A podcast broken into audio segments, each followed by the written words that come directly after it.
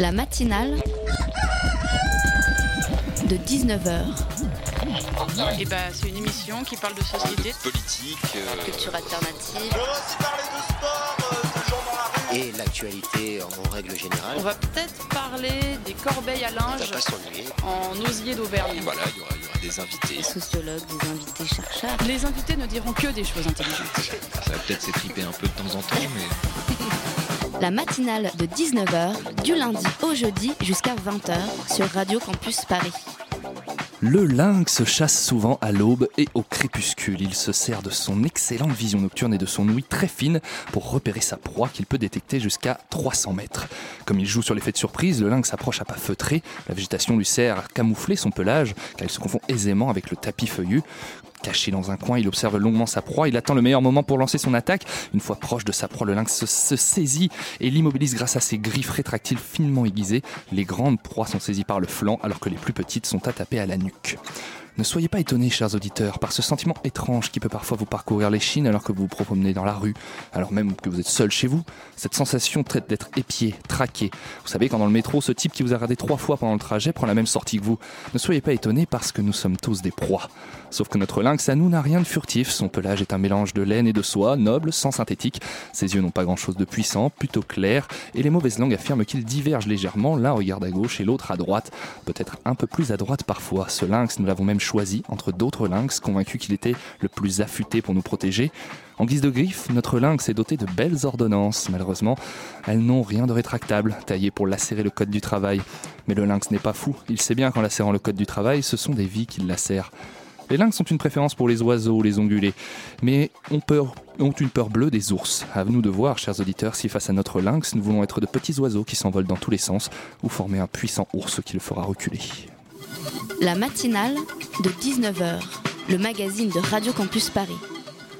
Au programme de la matinale de 19h ce soir, le sort de ceux qui sont passés par la case prison et qui se trouvent être innocents. Le journaliste Mathieu Delahousse a réalisé une longue enquête à travers les cas traités dans une salle d'audience particulière du Palais de justice de Paris qui s'occupe des cas de personnes condamnées sans raison. Il en a tiré un livre, La Chambre des innocents, aux éditions Flammarion. Il sera avec nous dans quelques instants pour nous raconter ce qu'il a vu dans son observation de la justice française. En seconde partie d'émission, place à la musique avec le festival Ta Parole. Ça commence samedi et ça se déroule jusqu'au dimanche 18 juin. Roxane Joseph et Camille Ardouin seront avec nous autour de 19h30 pour nous parler de la programmation de cette nouvelle édition et des ambitions du festival. Enfin, les hirondelles volent parce qu'elles ont deux ailes et Pitoum et François seront vos ailes ce soir. Ils vous parleront de la vie, de l'amour et pourquoi pas même des emmerdes. depuis l'origine. Et contrairement à ce qui a été dit, je n'ai pas été traité comme un justiciable comme les autres.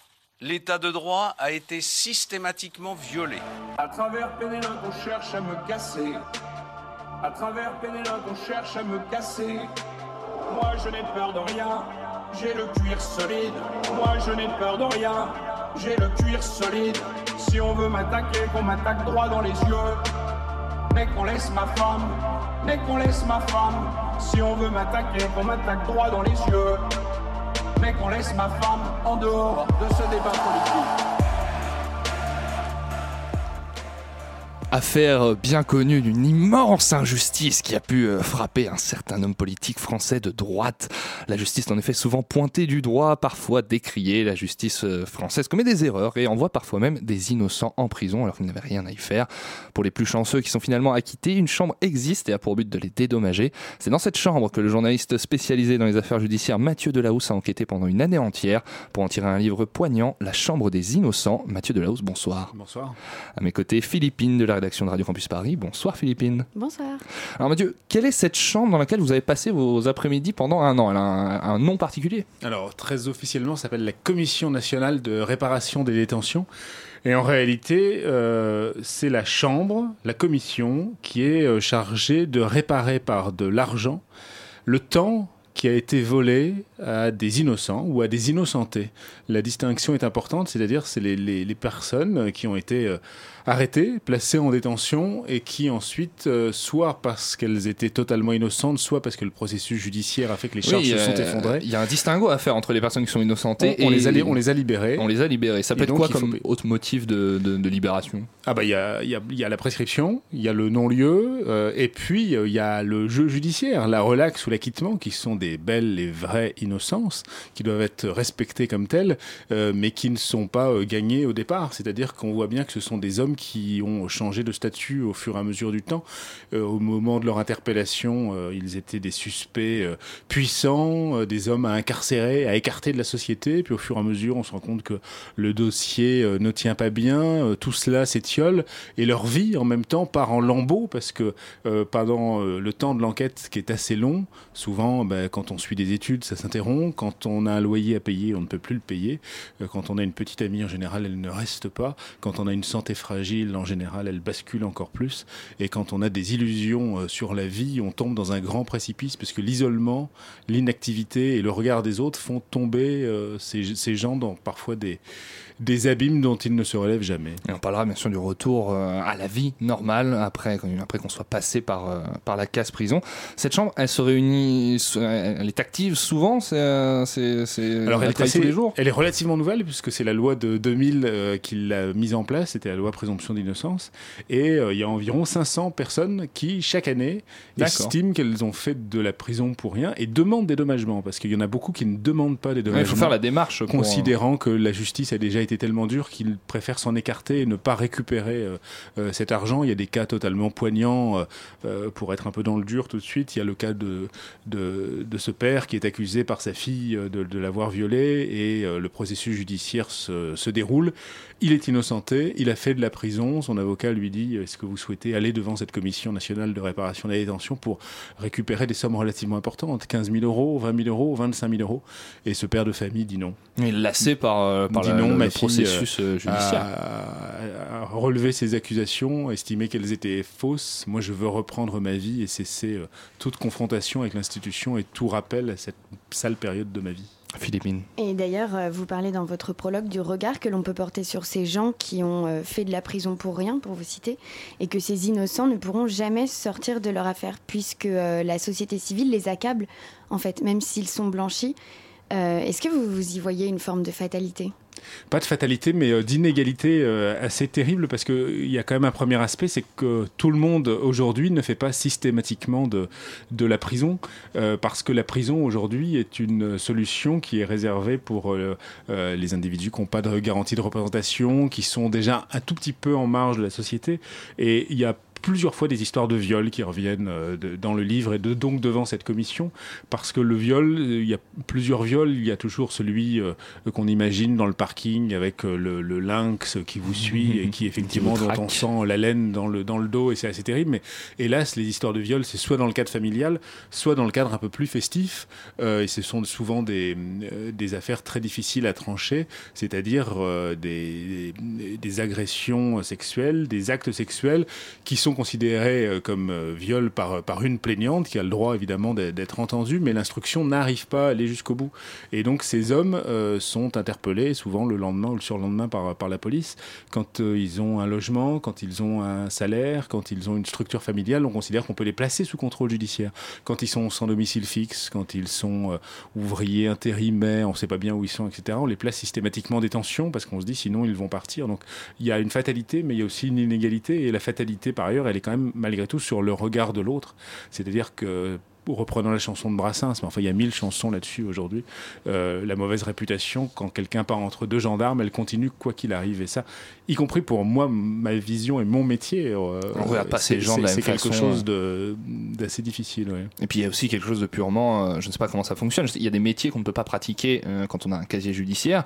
Comment ça se passe quand on revient à la vie active après avoir été innocenté? Est-ce que légalement déjà on a quand même accès à ces, à ces métiers-là? Et est-ce que surtout c'est quelque chose qui peut peser pour le retour à l'emploi pour, euh, Dans, la Chambre des Innocents, moi j'ai croisé effectivement des sans domicile fixe, j'ai croisé euh, des militaires, deux militaires, et un jour j'ai croisé un énarque qui était euh, un ancien directeur des affaires culturelles de la ville de Bordeaux. Et cet homme a été accusé d'abus de, faiblesse. C'est un homme qui était très ambitieux, qui savait quelle était la valeur de sa vie.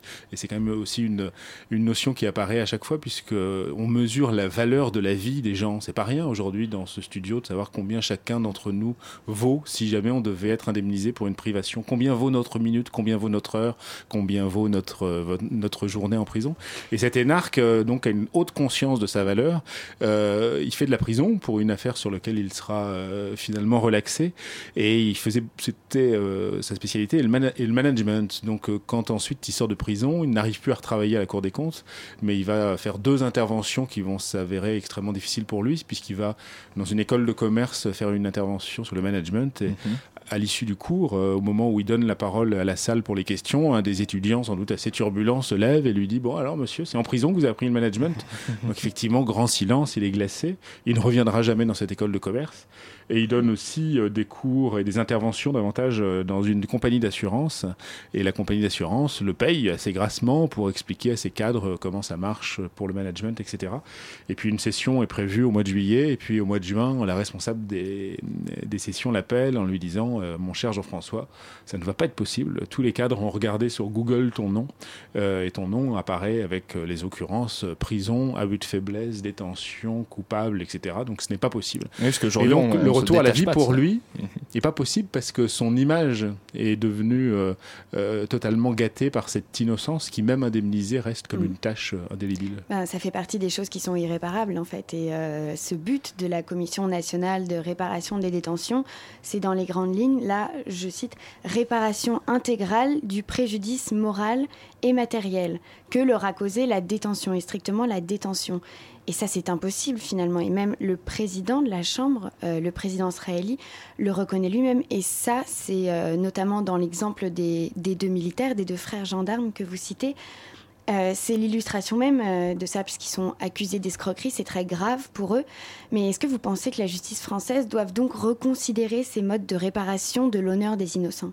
Alors c'est un grand paradoxe parce que la France est l'un des pays les plus en avance là-dessus. Euh, on a voulu euh, en l'an 2000 faire une justice un peu euh, idéale en faisant l'appel au cours d'assises. Ça n'existait pas avant. C'est-à-dire qu'il y a encore 18 ans, même 17, on ne pouvait pas faire, faire appel d'une condamnation aux assises. Ça paraît incroyable aujourd'hui. Et cette loi a aussi créé cette chambre des innocents en disant on va indemniser les gens qui ont fait de la prison pour rien. Et ce qui est terrifiant, c'est que c'est un système qui était en principe idéal et qui s'est quasiment retourné contre lui-même parce que les, les détenus vont chercher quelque chose qui est de l'ordre, effectivement, comme vous l'avez dit, de, l'irréparable, de l'irrationnel. Et ça, la justice ne peut pas leur apporter. D'une part, parce que le budget est limité. Il y a 12 millions par an, ce qui est considérable, mais on ne peut pas donner un million à chacun. Et euh, par ailleurs, parce que le préjudice matériel et le préjudice moral sont des valeurs qui sont possibles devant une compagnie d'assurance euh, si on, est victime d'un cambriolage, mais euh, quand on a laissé sa vie pendant un mois, deux mois, et encore une fois avec tout ce qu'on a laissé de côté, euh, c'est un système qui paraît euh, finalement absurde. Alors le préjudice matériel, c'est les factures, hein, c'est le, salaire payé, etc. Mais le préjudice moral, effectivement, il faut prouver tous les malheurs du monde. Donc euh, les, gens qui viennent défiler devant cette chambre expliquent à quel point tout ce à quoi ils tenaient est parti finalement, comme si ça se détachait au fur et à mesure de leur être, comme si on perdait un membre. Alors les, gens viennent expliquer beaucoup. Euh, dans l'ordre, en général, c'est le travail, le couple, euh, les enfants euh, qu'on ne voit plus, les parents qu'on n'enterre plus. Et après tous les biens matériels, la santé, et puis effectivement quand on a un établissement où on fait de la conception graphique, par exemple, les clients s'en vont. Enfin, il y, y, a mille exemples comme ça qui font qu'on est sur une notion d'irréparable. Et ce qui est assez fascinant, c'est que effectivement, les jours de liberté ne, ne s'accumulent pas euh, de façon linéaire. C'est davantage comme si on, une montgolfière s'envolait dans le ciel en, laissant tomber des, bouts de vie euh, comme ça à chaque fois. Et c'est une douleur un peu constante. Et on continuera de parler de tout ça, chers auditeurs, après une petite pause musicale. Restez bien avec nous. La matinale de 19h, le magazine de Radio Campus Paris.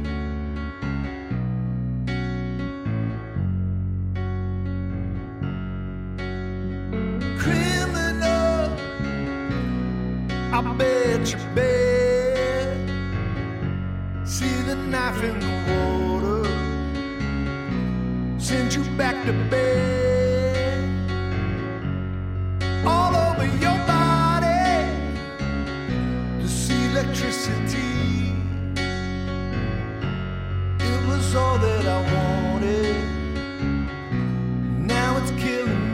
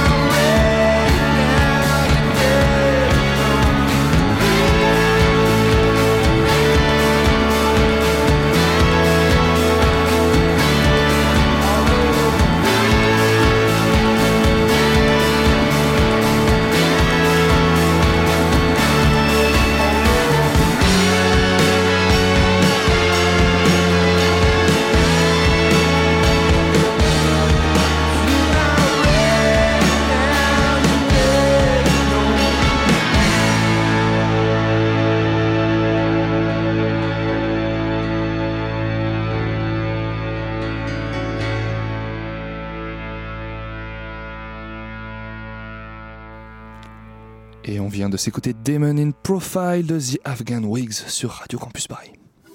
La matinale de 19h, le magazine de Radio Campus Paris.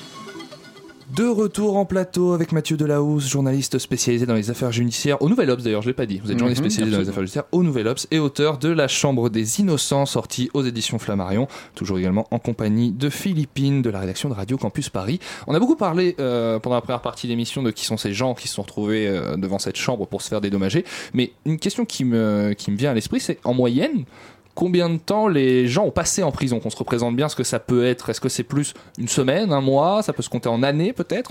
Il y a toutes les, toutes les durées possibles. Il y a des gens qui passent 5 jours et qui considèrent que leur vie euh, s'est arrêtée parce que le symbole était trop fort. Et puis il y a eu les affaires récentes euh, de 10 années, de 11 années, euh, Patrick Deals, Marc Machin, qui sont des cas euh, très connus, qui sont restés euh, euh, fort longtemps. Les, les temps que l'on voit le plus fréquemment en matière criminelle, viol, meurtre, etc., on est en général autour de deux ans et demi, trois ans, ce qui suffit pour perdre beaucoup. Il faut se rendre compte de ça, ce que ça fait trois ans dans une vie. C'est rien que de se rappeler où on était il y a trois ans pour se rendre compte de ce que ça peut faire trois ans dans une vie. Philippine. Et d'ailleurs, euh, le temps de détention est fixé euh, selon, du principe, selon le principe d'individualisation des peines, qui selon vous consiste à fixer un prix à l'irréparable.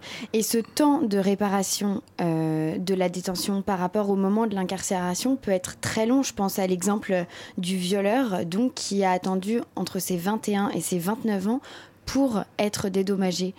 Euh, pourquoi ce temps n'est pas pris en compte euh, dans le calcul de la réparation? Est-ce que vous trouvez ça normal? Alors le, temps, il n'est pas pris en compte de façon effectivement euh, unique parce que la justice française, dans sa perfection et aussi dans sa complexité, euh, a voulu qu'on puisse adapter. Donc c'est ça qui est le, petit jeu qui se forme avec l'auditeur dans la chambre ou avec le lecteur du livre, c'est de se dire bon combien ça vaut ça Alors effectivement, le pur innocent euh, va, avoir une somme euh, qui peut aller jusqu'à 200 euros par jour, et puis le récidiviste qui vient va avoir euh, 30, 40 euros. Et le, temps qui n'est pas pris en compte, euh, en tout cas de façon mathématique, c'est effectivement la période de la vie à laquelle ça se passe. On considère que quelqu'un qui a déjà fait sa vie, qui a déjà fait plusieurs séjours en prison, si à 50 ans il refait 6 mois de prison, il y a une espèce d'œil détaché euh, sur lui en disant bon ben vous Il- êtes, il vous passe êtes pas après, ça après. Voilà. En revanche, effectivement, le cas de, de l'étudiant qui est un euh, étudiant en chaudronnerie, par exemple, euh, ou alors qui va s'inscrire en, en lettres modernes ou en histoire de l'art, euh, eh bien, on considère que euh, son principe de chance de, vie va, être totalement oblitéré. Alors là, c'est une notion juridique qui est très intéressante, c'est la perte de chance. Et hum, je trouve que c'est un concept euh, euh, sur lequel on peut disserter de façon euh, infinie, puisque la justice doit établir quelle a été sa perte de chance quand l'incarcération à 21 ans, pour prendre cet exemple-là, a arrêté votre ligne de vie. Donc effectivement, à 21 ans, vous étiez, pour reprendre cet exemple précis, étudiant en chaudronnerie, vous alliez avoir euh, le, CAP ou le, BEP qui concernait, donc on va considérer qu'il y a un certain nombre de revenus et les magistrats vont les calculer en disant bah, ça gagne telle somme, etc. Mais effectivement, euh, l'histoire de cet étudiant qui partait de Belgique pour aller s'inscrire à Nantes euh, dans une faculté, bah, on ne sait pas bien ce qu'il aurait fait de ses études, etc. Alors c'est la, perte de chance. Tout, tout est possible et ce temps-là, il, euh, il est pris en compte malgré tout dans la, dans la façon dont on calcule ensuite ce qu'on appelle le choc carcéral. Par qui est-ce qu'ils sont représentés, ces gens qui viennent euh, devant cette chambre? Est-ce qu'ils sont seuls? Ils ont un avocat? Est-ce que c'est plutôt des avocats commis d'office? Peut-être le même qui les a suivis pendant leur procès Alors il y, a, continue encore- il y a souvent, euh, souvent ceux qui les ont suivis pendant toutes les affaires euh, parce que euh, c'est aussi une façon pour eux d'être rémunérés. Quand on a défendu euh, un, un pauvre air pendant 5 ans, 6 ans avant qu'il soit enfin euh, déclaré innocent euh, devant un tribunal, les honoraires souvent n'ont pas été payés. Donc l'avocat a que, au, au cœur de, de venir défendre son client, mais ça lui permet aussi d'être De faire euh, inclure peut-être ses frais euh, d'honneur dans voilà, le dédommagement. d'être d'être dédommagé pour, pour son action judiciaire. Philippines. Et du coup, c'est au septième chapitre euh, de votre livre que vous avez intitulé Honoraires. Euh, vous semblez donc laisser place euh, à ces défenseurs, les avocats qui n'ont pas hésité à prendre sur leur temps et sur leur argent pour défendre la cause de ces accusés. Est-ce qu'on peut alors les considérer comme des dommages collatéraux de ces erreurs judiciaires? Oui, euh, parce qu'en général, ils, ont euh, eux aussi un idéal qui s'est brisé. Euh, C'est-à-dire qu'on a très souvent quand même dans la société l'image de l'avocat cupide qui essaie de monopoliser le plus de temps dans la procédure pour avoir des honoraires. Il y a quand même énormément d'avocats qui sont très passionnés par ce qu'ils font, surtout dans le domaine pénal, où ils accompagnent des gens dans des, dans des, des sphères de vie absolument incroyables. Et très souvent, euh, les avocats qui ont été euh, frappés par euh, cette forme d'injustice et qui accompagnent un innocent, en- ils ont subi eux-mêmes une sorte de, de traumatisme professionnel. Et Il y a un le- échec pour et- eux. Il y a un échec. Et sur la notion du temps, moi j'ai assisté, il y a une avocate de, de Bobigny, une fois, qui est venue raconter euh, à quel point elle avait passé tous ses week-ends, euh, toutes ses soirées, une partie de ses vacances à défendre. C'était un dealer, il y avait des nullités de, de procédure. Et finalement, elle pensait qu'il était innocent. Elle n'y arrivait pas. À chaque fois, on lui renvoyait. La chambre de l'instruction lui refusait les mises en liberté. Il a été condamné une première fois, etc. Et euh, quand est arrivée cette audience de réparation, euh, le représentant de l'État à l'audience a dit bon ben le- les frais de défense doivent être réduits vraiment de façon ridicule, quelques milliers d'euros sur les quatre années passées. Et cette avocate, elle, s'est mise en colère. Euh, c'est une assez jeune avocate, euh, de façon assez belle, parce qu'il disait mais attendez, vous imaginez tous les samedis matins où plutôt que d'aller faire mon jogging ou d'aller faire des courses, je suis à la maison d'arrêt de Villepinte, au parloir, pour pour voir mon client, pour constituer ce dossier. Donc les avocats sont eux aussi dans cette espèce de, cours des miracles, pris dans la nébuleuse des où euh, on sent que ça les touche de façon profonde et ça leur a pris effectivement aussi beaucoup de temps. Et pour parler d'implication, davantage euh, votre implication personnelle, est-ce que vous avez rencontré certains de ces innocentés Plusieurs. Et euh, il y, a- des images très différentes qui viennent à l'esprit quand on parle de ça. C'est parce que euh, j'ai parlé de l'énarque tout à l'heure, qui était euh, paradoxalement, et c'est d'ailleurs une très belle révélation de la façon dont notre société est composée, c'était celui dont tout le monde dans la salle se sentait le plus proche. Les magistrats, les avocats, mais aussi le journaliste que je suis, parce qu'on avait le même langage, etc. Il y a quand même On comprend plus de distance avec un accusé qui on- viendrait d'une autre, une tout à autre fait, qui étaient des gens qui n'avaient pas l'aisance du langage, euh, qui étaient euh, un peu paumés, etc., très méfiants. Mais celui qui m'a le plus marqué, c'est euh, celui que j'ai appelé l'homonyme, c'est-à-dire cet homme qui s'appelle Mohamed Kamara, qui est né en 73 euh, en, en Guinée, à, à Conakry, et qui un jour est contrôlé à la sortie d'un d'un train. Bon, cet homme est noir, donc il y a un contrôle d'identité, hein, euh, et euh, il se trouve qu'il est recherché à la même période un homme qui s'appelle Mohamed Kamara, qui est né en 73, euh, qui est de Guinée, mais de Doumbéa. Du coup, il a Donc, pas de la, bol. la- la- la Ah, fiche correspond, il est arrêté, il va faire 4 mois de, de détention. Et moi, quand je le rencontre, euh, il est déjà dans un délire de persécution euh, psychiatrique. Je l'ai rencontré il y a 4 ans, euh, au moment de, de faire le livre, et il était déjà euh, euh, euh, totalement dans un autre monde. Et il a donc été indemnisé d'une assez forte somme pour la détention euh, injustifiée qu'il avait subie en raison de son homonymie. Le livre est sorti et deux semaines euh, après la sortie du livre, de façon euh, totalement fortuite, son avocat m'appelle en me disant qu'il a été arrêté en prenant le même train à Bruxelles en ayant le même contrôle. Bon, cet homme est toujours noir, donc il y a toujours eu un contrôle d'identité. Et cette fois-ci, les, les policiers belges et les gendarmes français lui ont demandé son identité, lui ont demandé s'il avait le bon nom, le bon prénom, la bonne date de naissance. Et puis, sachant qu'il y avait eu un problème d'homonymie quelques années auparavant, ils lui ont demandé aussi s'il était celui qui avait été condamné euh, par la cour d'assises et qui était recherché. Et cet homme est devenu euh, tellement fou qu'il a répondu oui, c'est moi. C'est-à-dire que à force d'avoir été euh, injustement accusé mis dans la tête que- et injustement placé en détention à la place d'un autre, il a pensé qu'il était cet autre-là.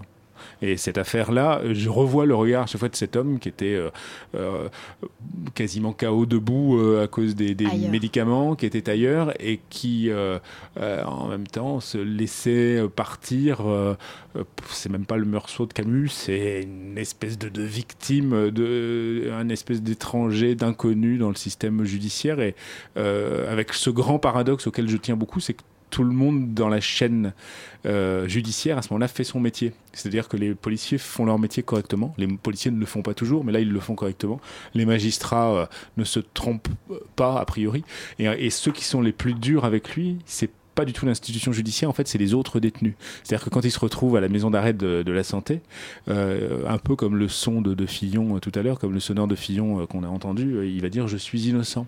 Et les autres qui sont là, les co-détenus, vont lui dire mais arrête, arrête de dire tout ça. on, est- on a tous dit ça qu'on était innocent, mais maintenant t'es condamné, c'est bon, installe-toi, Laisse couler, tu voilà. vas devoir- laisse couler, tu vas devoir vivre.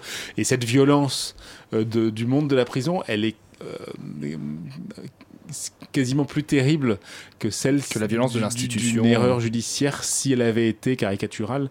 Et euh, moi, cette rencontre-là, effectivement, je la trouve très troublante parce que quand on n'a pas les codes, euh, alors évidemment pas le code de la justice, mais pas non plus le code du langage, qu'on n'est pas solide dans sa tête, et c'est vraiment un, naufrage euh, par rapport à un système qui va vite et qui a l'impression de bien fonctionner. On vous sent très, très impliqué quand vous parlez de ça. D'ailleurs, vous avez fait des, choix pour ce livre qui est écrit à la première personne. Vous êtes vous-même journaliste et avez une, certaine connaissance du, euh, du milieu judiciaire.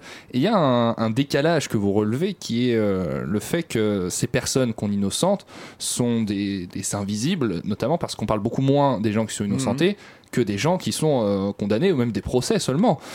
Comment vous vous placez, vous, aujourd'hui, en tant que journaliste, après avoir tiré ce constat-là, euh, vous qui travaillez encore sur, euh, sur des affaires, est-ce que vous, aujourd'hui, vous souhaiteriez accorder une plus grande place à, à des cas euh, de- d'innocents ou, Euh, ou bah, au contraire, moi, qu'est-ce qu'on pourrait faire? je souhaitais l'écrire comme témoignage parce que moi, ça m'a, troublé, j'allais dire, dans ma vision de la justice et dans mon exercice. Mais la société est pas, euh, est pas formatée pour ça. Euh, D'une part, on ne s'intéresse qu'aux gens de pouvoir quand ils sont tombés dans la justice, ou alors pour les cas extrêmement graves.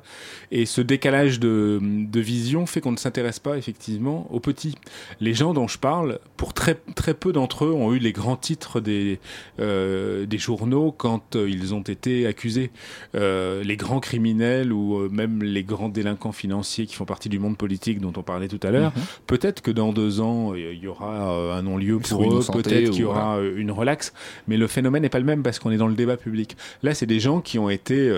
euh, euh, qui ont eu des crimes dont on a peu parlé, qui sont le, tout venant de la violence de notre société, qui est le tout venant de, des escroqueries, etc. Ce sont des arrestations qui ont été menées discrètement, ce sont euh, des procès qui ont été menés sans grand euh, battage, et euh, finalement c'est aussi pour ça qu'ils n'intéressent personne.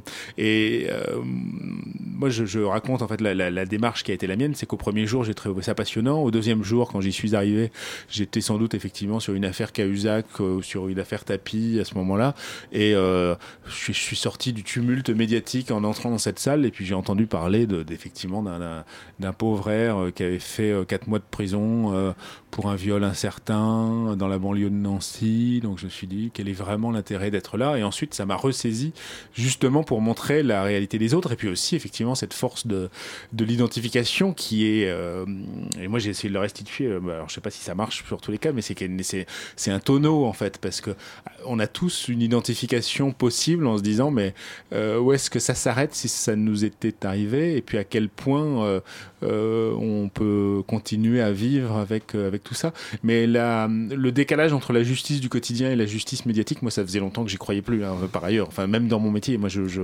je suis là, on est à, on travaille dans mon journal sur l'affaire Richard Ferrand, on travaille sur les affaires du Front National, on travaille sur le terrorisme. Vous avez pas mal de boulot en ce moment. On a bien, mais nous avons bien conscience, en toute modestie, que ce sont des affaires euh, euh, médiatiques intéressantes et que la justice du quotidien est un autre exercice. Et quand on, euh, ce qui est assez passionnant dans notre métier, euh, qui est un métier de rencontre quand même, c'est que et les avocats, les magistrats et les policiers qu'on peut rencontrer sont des gens qui, une fois sur euh, 50, 60 ont un dossier médiatique très important dont on parle, et sinon tout le reste c'est la gestion du quotidien. Et le quotidien c'est la vie, et c'est cette vie-là que je voulais un peu montrer euh, dans les, dans les détails. Mais j'ai pas la prétention d'en tirer une leçon, ni même de changer quoi que ce soit. J'aimerais vous garder avec nous pendant des heures. Mathieu. Delahousse, malheureusement, ce seront vos derniers mots sur ce plateau, à part peut-être Merci. au revoir, puisque c'est le moment de nous dire au revoir. Merci à vous. Je rappelle votre Merci. livre, La Chambre des Innocents, aux éditions Flammarion.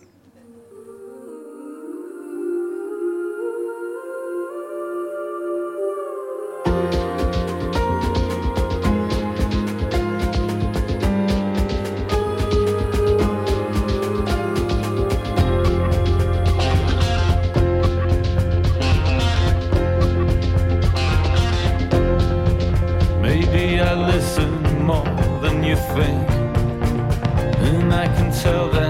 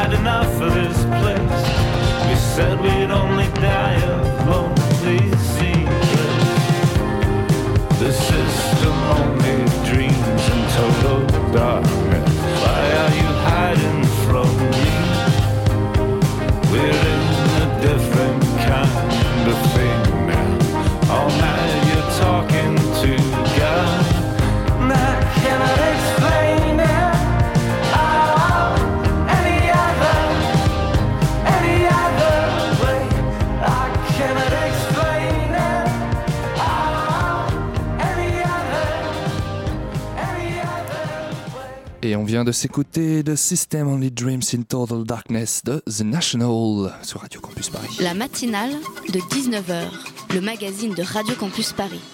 Il est tellement beau qu'on dirait un paquebot, il est tellement grand qu'on dirait un éléphant, il est tellement drôle qu'on dirait un quadripôle. Comment ça va, Pitoum Ça va très bien. Il faut pas me laisser accès à vos fiches, euh, Erwan. J'avais complètement oublié.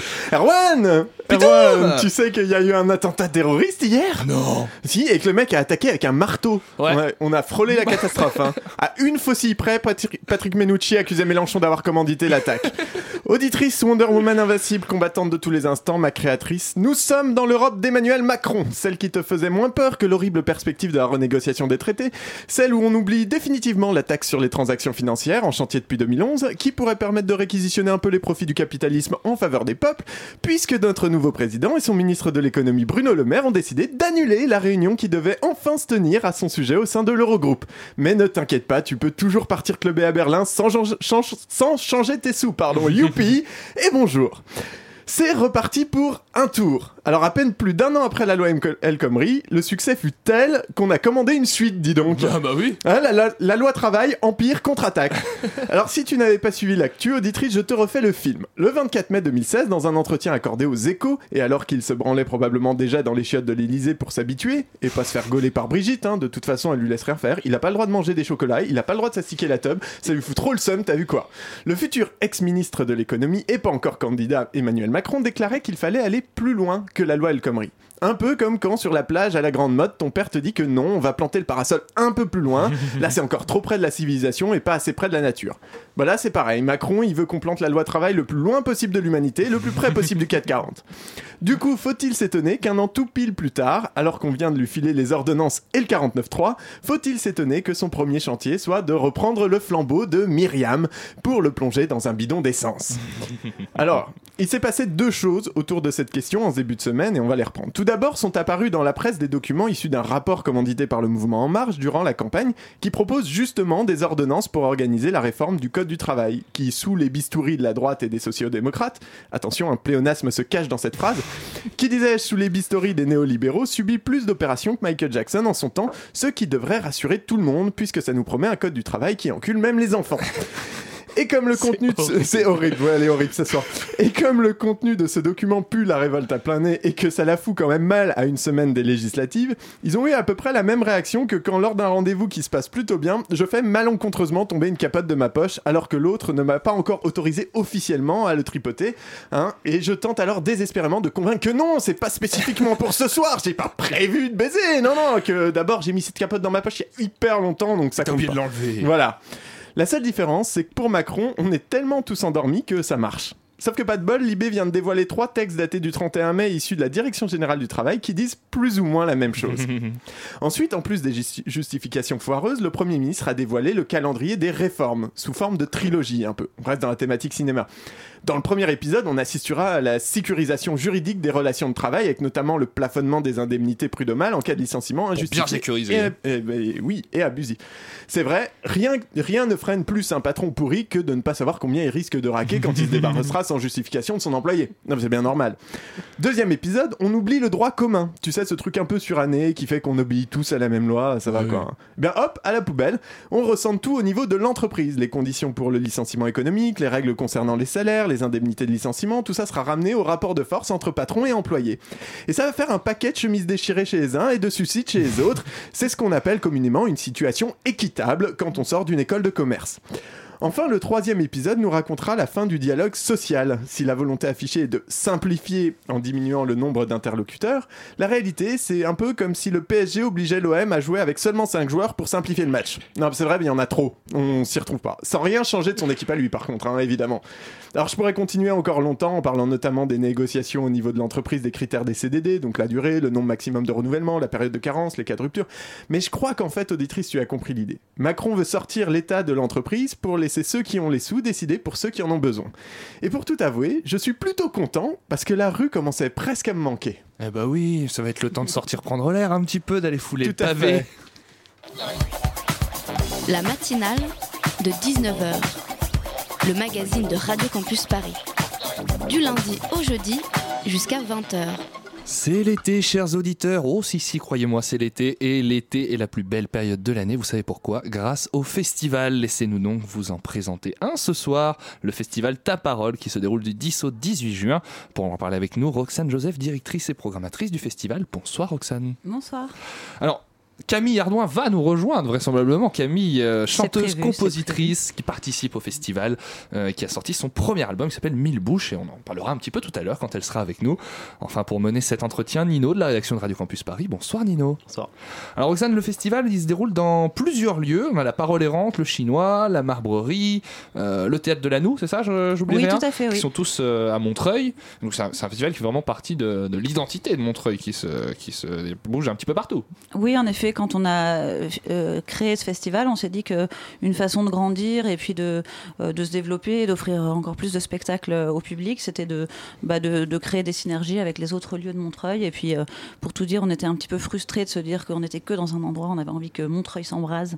Donc voilà, c'est pour ça qu'on on a trouvé des partenariats avec plein de, plein de petits lieux, parce qu'il se passe beaucoup de choses à Montreuil, comme vous le savez sans doute. Oui. Et c'est très dynamique et très vivant. Et du coup, c'est aussi l'occasion pour nous de, de travailler avec d'autres équipes et puis même d'adapter aussi la programmation euh, aux équipes qu'on peut euh, rencontrer, comme euh, c'est le cas avec les Instants Chavirés, qui a une salle qui a une identité assez particulière euh, sur la musique euh, improvisée, sur les musiques euh, expérimentales. Et du coup, tout, tout notre travail consiste à trouver un, un terrain d'entente, on va dire, enfin des artistes qui correspondent à la fois à l'identité du festival et également à l'identité de la salle. Et justement, sur l'identité du festival, vous me disiez tout à l'heure que dès, dès sa fondation, l'idée c'était de faire un festival dédié à la chanson française. Déjà, est-ce que vous pouvez nous expliquer ce que c'est la, la chanson? Et pourquoi Oui. vous avez choisi ce- ce- la chanson? Euh, alors la chanson, c'est vrai que c'est un terme auquel euh, j'aime bien dire la chanson d'ailleurs de façon euh, générale, puisque la chanson, ça existe dans le monde entier, enfin et dans toutes les langues. Euh, il se trouve qu'on est ici et que du coup on fait avec ce qu'on a sous la main, donc avec notre langue. C'est évidemment pour faire le lien aussi avec tout ce qui est poésie, écriture, langue. C'est pour ça que ça s'appelle ta parole, parce que les, le- les mots sont, sont importants et ce qu'on a, ce que les artistes ont à, vé- à véhiculer et à transmettre à travers leurs textes, bah, c'est des choses qui, nous parlent et c'est aussi pour ça qu'on les choisit, pour, pour leurs propos qu'ils peuvent tenir. Euh, et euh, c'est vrai que la chanson, euh, pour nous, c'est très varié. En fait, on parle de variété de façon un peu péjorative, mais finalement, le côté varié de la chanson est une très belle chose. Et à partir du moment où la chanson n'est pas un genre musical à part entière, c'est-à-dire comme le rock ou comme le jazz, bah, la chanson, ça peut être tout. Donc il y a de la chanson jazz, il y a de la chanson rock, il y a de la chanson rap, il y a de la chanson très classique avec un récital piano-voix, il y a toute, toute forme de chanson. Aussi euh, cette diversité-là qu'on a envie de, de montrer euh, dans le festival. Mais de la chanson qui est chantée en français, c'est-à-dire qu'il y, a- un accent qui est mis sur la langue française, sur les artistes euh, français, peut-être plus aussi sur les artistes parisiens en général ou euh, d'un peu partout en France? Alors, bon, c'est national, voire international, puisque c'est même francophone. Enfin, pas cette année, euh, c'est moins, euh, moins euh, visible cette année, mais il y a des années où on a évidemment des Suisses, des, des Québécois, des Belges.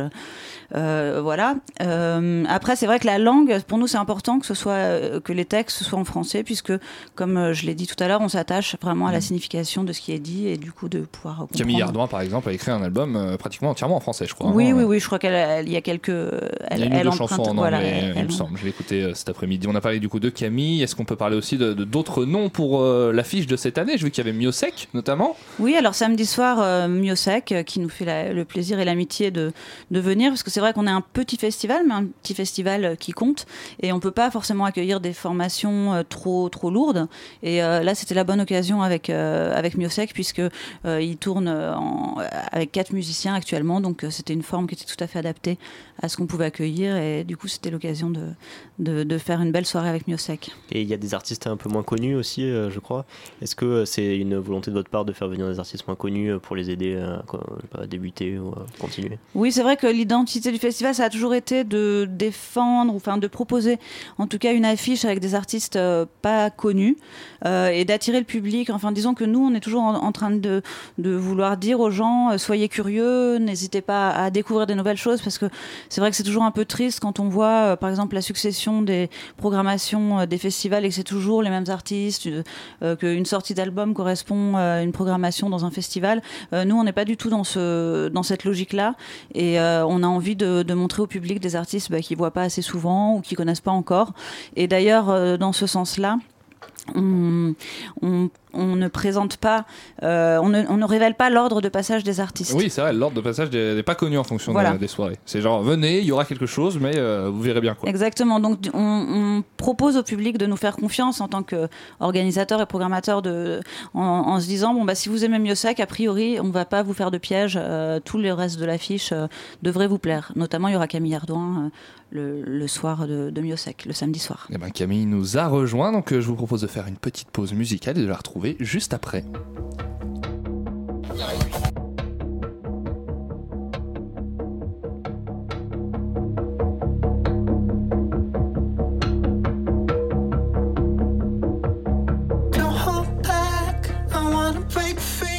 Singing through your body. And I'm carried by the sound.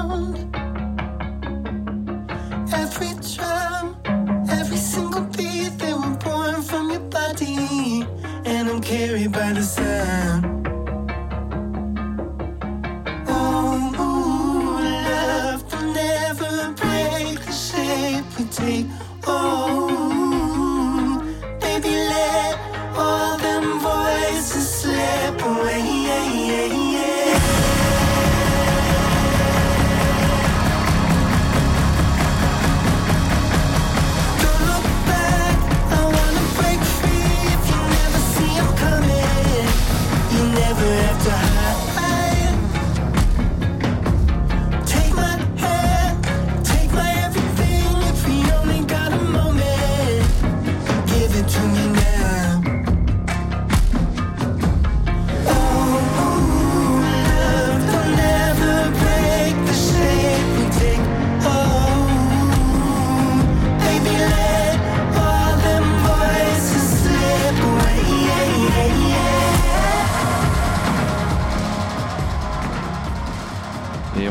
S'écouter Sleep Away de Perfume Genius sur Radio Campus Paris.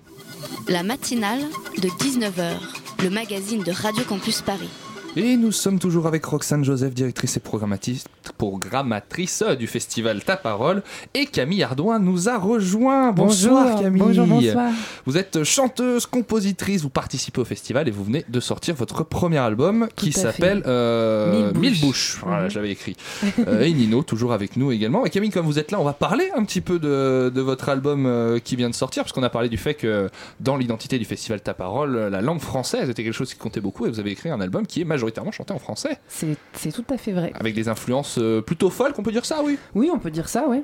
Et c'est votre premier disque, qu'est-ce que ça représente pour vous en termes de, de travail? Parce que Oh, oh. vous avez sorti peut-être un ou deux EP avant J'ai sorti euh, un EP et puis là c'est le c'est le premier disque et puis c'est surtout une super bonne nouvelle de pouvoir euh, comme ça euh, partager ces chansons euh, avec tout le monde. C'est une, une espèce de, de fenêtre ouverte, de toboggan, voilà maintenant entre moi et le monde, un toboggan que, que j'emprunte avec moult joie. C'est des chansons que vous avez composées un petit peu euh, sur le coup ou que vous traînez depuis euh, quelques temps dans Je vos si valises les euh, Dans si vos elles valises, elles ont, elles traînent. ont vécu, elles ont bougé et là elles sont maintenant euh, fixées sur la galette. Écoute, en fait, sur l'album, il y a des chansons qui, ouais, qui ont été composées à des moments très différents. Certaines qui venaient juste d'être composées. Enfin, pour moi, juste d'être composées pour une chanson, c'est quelques mois avant, parce que j'aime bien les, porter comme ça longtemps sur scène. Et puis, il y en a que j'avais composé peut-être dix ans avant.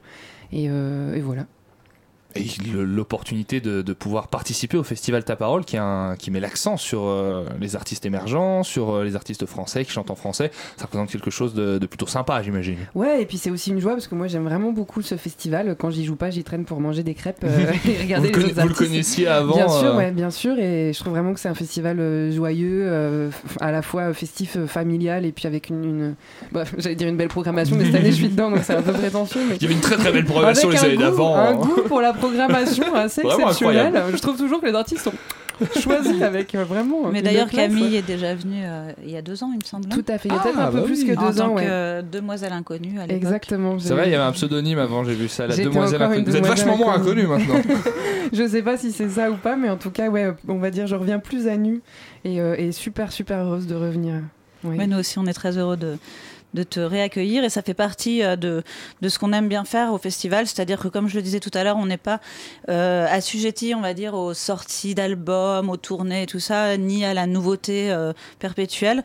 Et d'autant plus qu'on travaille avec des artistes donc émergents et on, est, on a envie de les accompagner. Et un artiste, si on l'a trouvé euh, bon, s'il il nous accompagne, enfin si on a une affinité avec lui, eh ben, il n'y a pas de raison qu'il revienne pas euh, l'année suivante, voire deux ans ou deux ans plus tard. C'est ce qu'on fait régulièrement. Nino. Là, Je vais vous demander, Roxane, euh, vous dites que ça, ça change euh, selon les années, là, le- le- le- les festivals changent chaque année. Est-ce que vous avez l'impression que chaque année, il y a des thèmes un peu euh, qui reviennent plus que d'autres? Et est-ce que cette année, vous avez l'impression que les artistes, ils vont plus parler de quelque chose Il y a euh, une espèce de vision du monde qui se dégage de tout ça. Oui, alors euh, nous, la vision du monde et le point de vue euh, politique, on va dire, euh, qui peut émerger de certains, de certains artistes ou de certains textes, compte beaucoup. C'est quelque chose auquel on est attentif. Après, c'est pas non plus une programmation thématique. à proprement parler, cette année, la thématique, c'est un peu qu'on a 15 ans. Eh oui, Euh, donc c'est pas un une thématique adolescente non plus, mais nous c'est plutôt une maturité parce que pour un petit festival, un grand petit festival ou un petit grand festival, euh, bah, c'est beaucoup 15 ans et c'est on est assez fiers de pouvoir euh, de- d'avoir porté ce projet aussi longtemps et puis qu'il soit euh, toujours aussi beau et qu'il ait toujours le même la même âme finalement.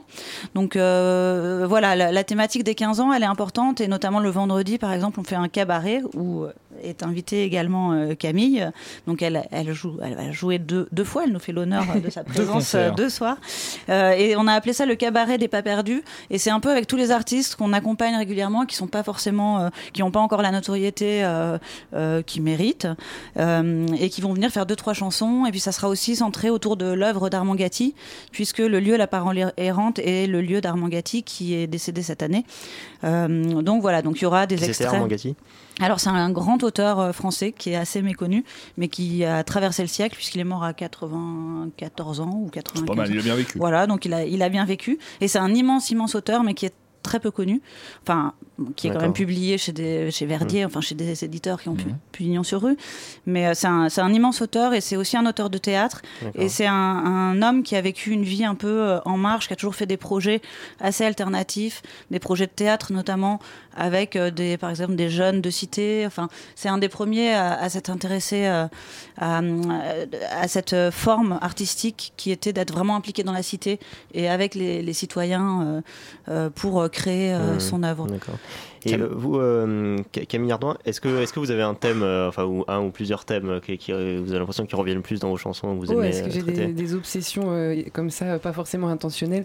Euh, Je fais quand même beaucoup de chansons d'amour, de chansons de désir, euh, des chansons de fuite, des chansons d'errance, des chansons de secret, ce genre de choses. oui.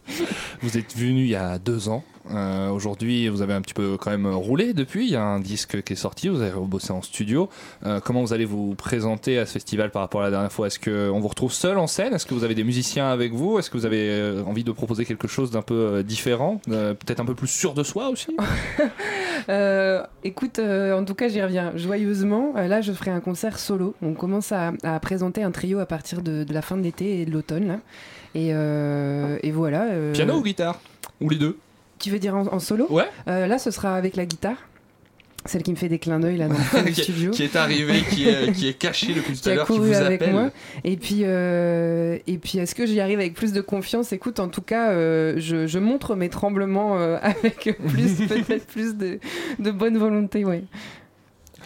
Euh, Roxane, euh, du coup, on a parlé un petit peu du fait que finalement le- la, la thématique elle se regroupait plus autour des soirées euh, en elles-mêmes. Est-ce qu'on peut revenir sur quelle soirée a lieu, quelle date? Parce que 7 jours, donc ça commence samedi, 10 juin, on va jusqu'à dimanche prochain. Quand- qui aura lieu quoi, plus ou moins Mm. quand? Alors effectivement, on démarre samedi 10 juin à la Marbrerie, qui est donc pas à la Parole errante.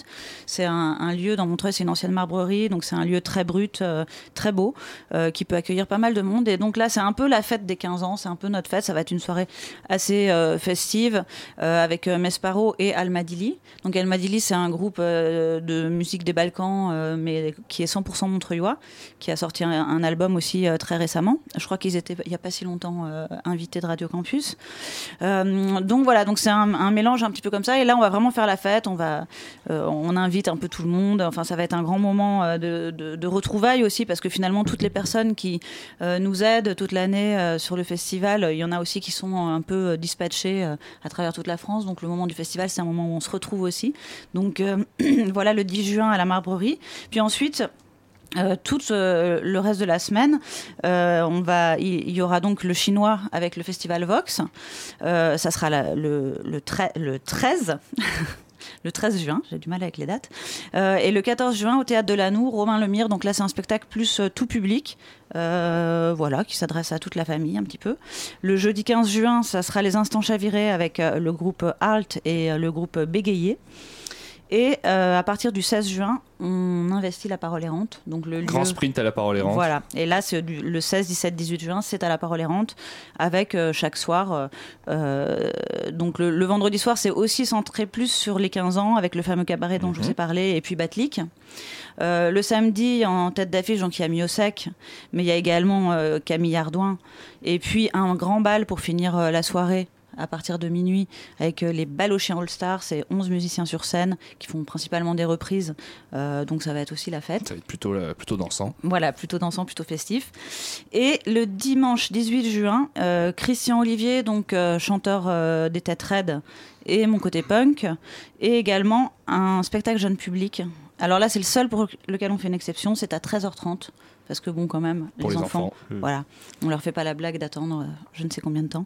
Et c'est Martin tout seul qui fera un ce, ce spectacle jeune public. Eh bien, merci beaucoup, euh, Roxane Joseph, d'être venue nous parler du Festival Ta Parole. On mettra toutes les infos euh, dans l'article qui accompagnera ce podcast avec les liens vers l'événement si vous voulez vous renseigner. Merci beaucoup à vous, Camille Ardouin, aussi, d'être passé dans notre studio. La matinale de 19h, le magazine de Radio Campus Paris. Du lundi au jeudi jusqu'à 20h. François, mon cher François, vous êtes parmi vous ce soir, la larme à l'œil et le sourire ému pour nous délivrer une information administrative. Parmi vous, Ouais, ça commence bien. Absolument, Erwan, décidément, vous avez l'œil alerte et le poil lustré des plus grands journalistes radiophoniques de cet étage. Bah oui, Erwan, oui, mon gros nounours, qu'est-ce que vous voulez que je vous dise? L'émotion est grande. Vous savez quel jour on est aujourd'hui? Le 7 juin. Mon Dieu. Journée nationale de l'hermochromatose. Je ne sais pas ce que c'est. Et là, je vous arrête tout de suite. Je vous arrête tout de suite, disais-je, ne me demandez pas ce que c'est, je n'en ai strictement aucune idée, et j'en suis fier. D'ailleurs, j'ai failli pas venir, j'ai vu hermochromatose, j'ai vu, bon, parce que ça nécessite réellement que... Bon.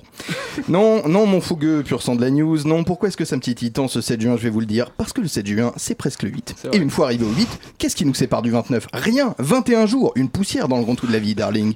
Oui, darling. Et là, je me tourne vers les invités. De manière métaphorique, s'entend, vu que pour les auditeurs qui n'auraient pas la chance de connaître la géographie de la piscine à bulles qui nous sert de studio, nos invités sont actuellement en face de moi. Ce qui fait que si je me tourne réellement, par exemple sur ma gauche, hop, là, je parle à Nino, notre intervieweur, qui, aussi doué soit-il, et Dieu sait qu'on l'adore, n'en est pour autant pas nos invités. C'est vrai ou c'est pas vrai? Bon. Et là, c'est le bordel, parce que si je m'engage sur ces chemins dangereux, convenons-en, la confusion s'installe, plus personne ne sait qui est qui, l'émission est annulée, Erwan se tranche les veines, Radio Campus ferme, Macron démissionne, la planète explose. Ça peut aller très vite. Je ne vous le cache pas. Donc nos invités, vers qui je me tourne, pas vraiment, hein, vous êtes dans la confidence maintenant, c'est la magie de la radio. Comment vont-elles? Bien?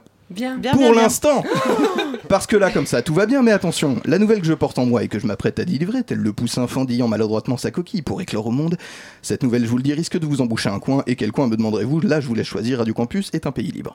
Vous êtes prêts? Vous êtes sûr? Oui, Non, non, vous n'êtes pas prêts. Écoutez, euh, au cas où quand même, j'ai préparé une petite décharge à signer, au cas où le choc soit trop fort. Ah bah, vous savez comme c'est aujourd'hui. Nous, on a une batterie d'avocats au-dessus, des bah oui. requins, euh, je vous raconte pas. Parce que par exemple, la semaine dernière, moi, je faisais ma chronique, l'invité a commencé à saigner du nez, crac, AVC, le type s'est effondré sur la table une mare de sang. Alors comme ça va enchaîner derrière, personne ne l'a remercié, je peux vous dire. hein. Puis après, alors on vient me dire que c'est de ma faute, oui, les, les gens osent tout. Vous n'imaginez pas le bordel. Voilà, donc si ça ne vous dérange pas, je préférais que vous me signiez ce petit. Voilà. Alors, nous sous-signons les invités, vers qui je me suis métaphoriquement tourné, encore une fois. Déclarons Coca ou Crack AVC en plein dans le studio, toute responsabilité dégagée du chroniqueur François Jean-Pierre Marie-Rose Piretti. Marie-Rose. Marie-Rose. Marie-Rose. J'aime beaucoup. C'est comme ça, c'était mon père. Voilà. Et post-scriptum, pardon, malgré notre mort, nous nous engageons à finir l'interview de manière à respecter l'horaire radio et ne pas foutre tout le monde dans la merde. Merci de ne pas faire preuve d'un égoïsme monstre. Et vous signez. Voilà.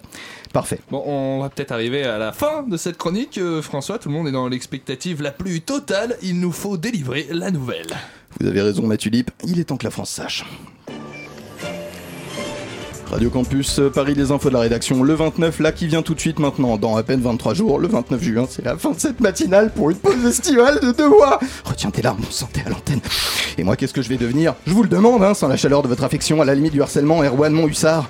Sachez que je vous attendrai comme un chien fidèle, comme une épouse bretonne attendant le retour de son marin de mari, comme la vie qui nous attend tous au tournant. À la semaine pro, comme disent les jeunes. Il n'y aura pas de fin, François. Enfin, on ne se quittera jamais. Notre amour est éternel. Notre, notre amour est bien, bien connu. sûr éternel. C'est déjà la fin de cette matinale. Hein Pas- reste, reste De la vie. Erwan. C'est juste la fin de cette matinale. Le temps pour moi de remercier tous ceux qui m'ont accompagné ce soir. Philippine, Nino, Pitoum et François. Mais bien sûr aussi PH à la réalisation, Marion et Elsa à la coordination. Ainsi que je ne sais pas qui s'occupe du web ce soir. Peut-être qu'il y a quelqu'un qui passe dans pas la moi. rue et qui a c'est envie moi, de, moi, de c'est le moi, faire. c'est. Nino qui fait le web. Doublement merci euh, Nino. C'est grâce à lui que vous allez pouvoir dans quelques minutes retrouver cette émission en podcast, la partager à vos amis sur vos réseaux sociaux. Pour ne rien louper de tout ça, rejoignez-nous sur Facebook. On repasse demain à 13h sur le site de Radio Campus Paris et sur la radio numérique terrestre. Mais surtout, restez bien avec nous parce que tout de suite, c'est quoi? Bah, C'est Extérieur Nuit. Salut Extérieur Nuit. Et bah bonjour, en plus il faut absolument rester, c'est une émission spéciale Ah bah oui. femme pour l'occasion de la sortie de Wonder Woman évidemment. Ah bah, je- Absolument. moi, je reste en studio alors. Wonder Woman, que je n'ai pas vu, qu'on vous encourage donc à rester pour avoir votre avis euh, sur, euh, sur le film, une émission spéciale femme en plus. C'est dire si ça vaut le coup. Pour ma part, je vous souhaite une très très bonne soirée, chers auditeurs. Restez bien avec nous sur Radio Campus Paris.